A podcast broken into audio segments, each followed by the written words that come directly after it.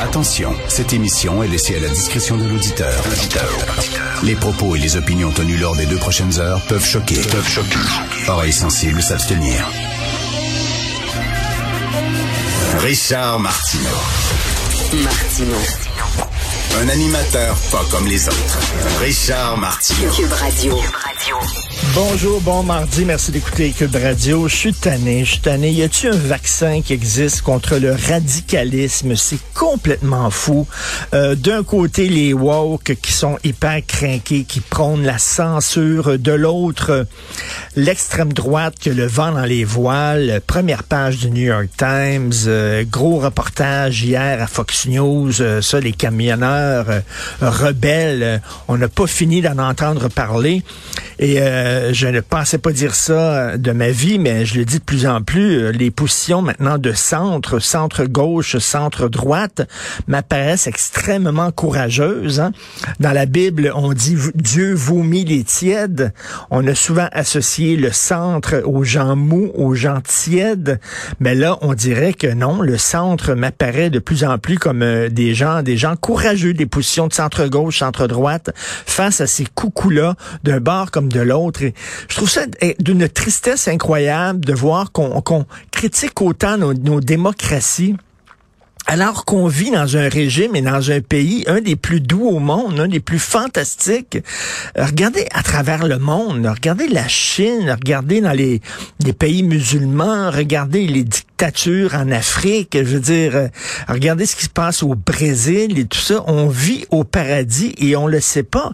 Je lisais dans le journal de Montréal aujourd'hui, il y a des femmes qui euh, manifestent au Koweït pour avoir le droit de pratiquer le yoga. Imaginez-vous ça, c'est, perçu comme étant épouvantable des cours de yoga. Ici, on est dans un système où tout le monde est représenté. Tu as des partis de droite, tu as des partis de gauche, tu peux aller voter, des élections libres déjà. On devrait, on devrait célébrer le système dans lequel on vit au lieu de l'attaquer de toutes parts comme ça. Ça n'a aucun sens. On est des enfants gâtés, remplis de cadeaux, puis on n'est pas content et on trépigne, on fait la danse du bacon.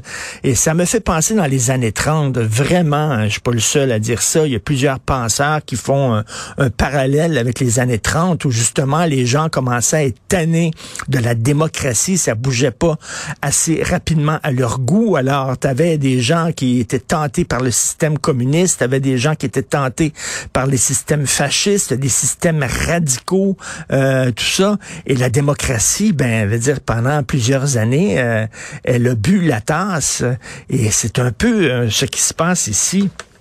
Et je ne comprends pas, je ne comprends pas. Vive le système démocratique et vivre au Canada, vivre au Québec. On est extrêmement chanceux. Euh, il y a quelques années, François Cardinal, euh, qui est maintenant éditeur à la presse, avait publié un livre qui s'intitulait Le mythe du Québec vert.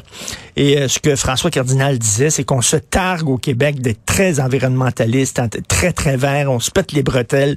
On est les plus verts du Canada parce que, bien sûr, le reste, l'ouest du Canada, c'est le pétrole. Nous.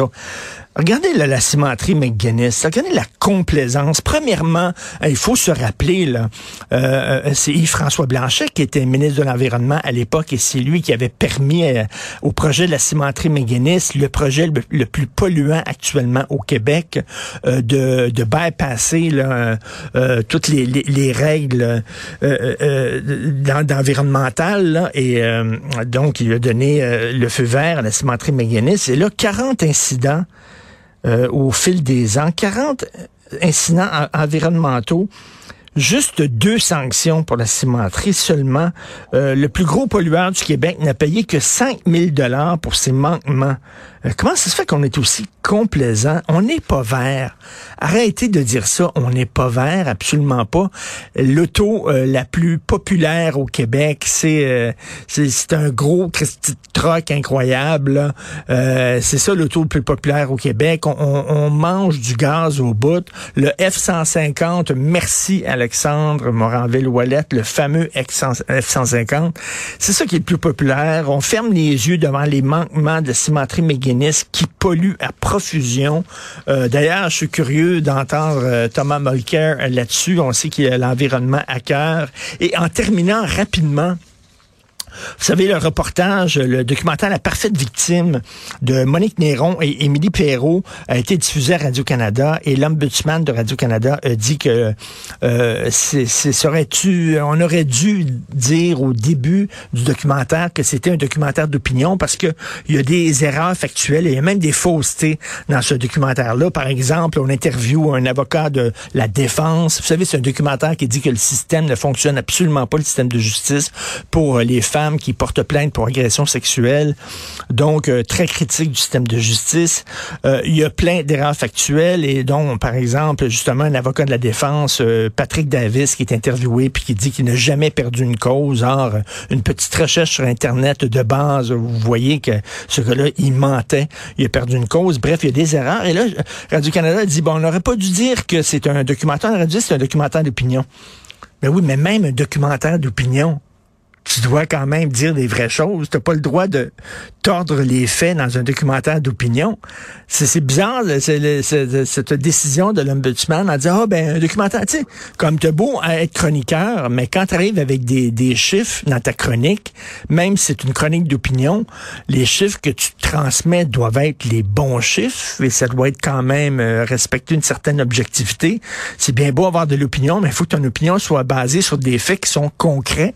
Donc, c'est comme si l'ombudsman disait, ben, un documentaire d'opinion, tu peux dire n'importe quoi. Il n'y a aucun problème. Tu aurais pu passer ça. Le gars, il dit, oui, moi, j'ai perdu aucun, aucun cas. Et ça, ça aurait passé dans un documentaire d'opinion, mais pas dans un documentaire dit objectif. Je trouve ça assez particulier.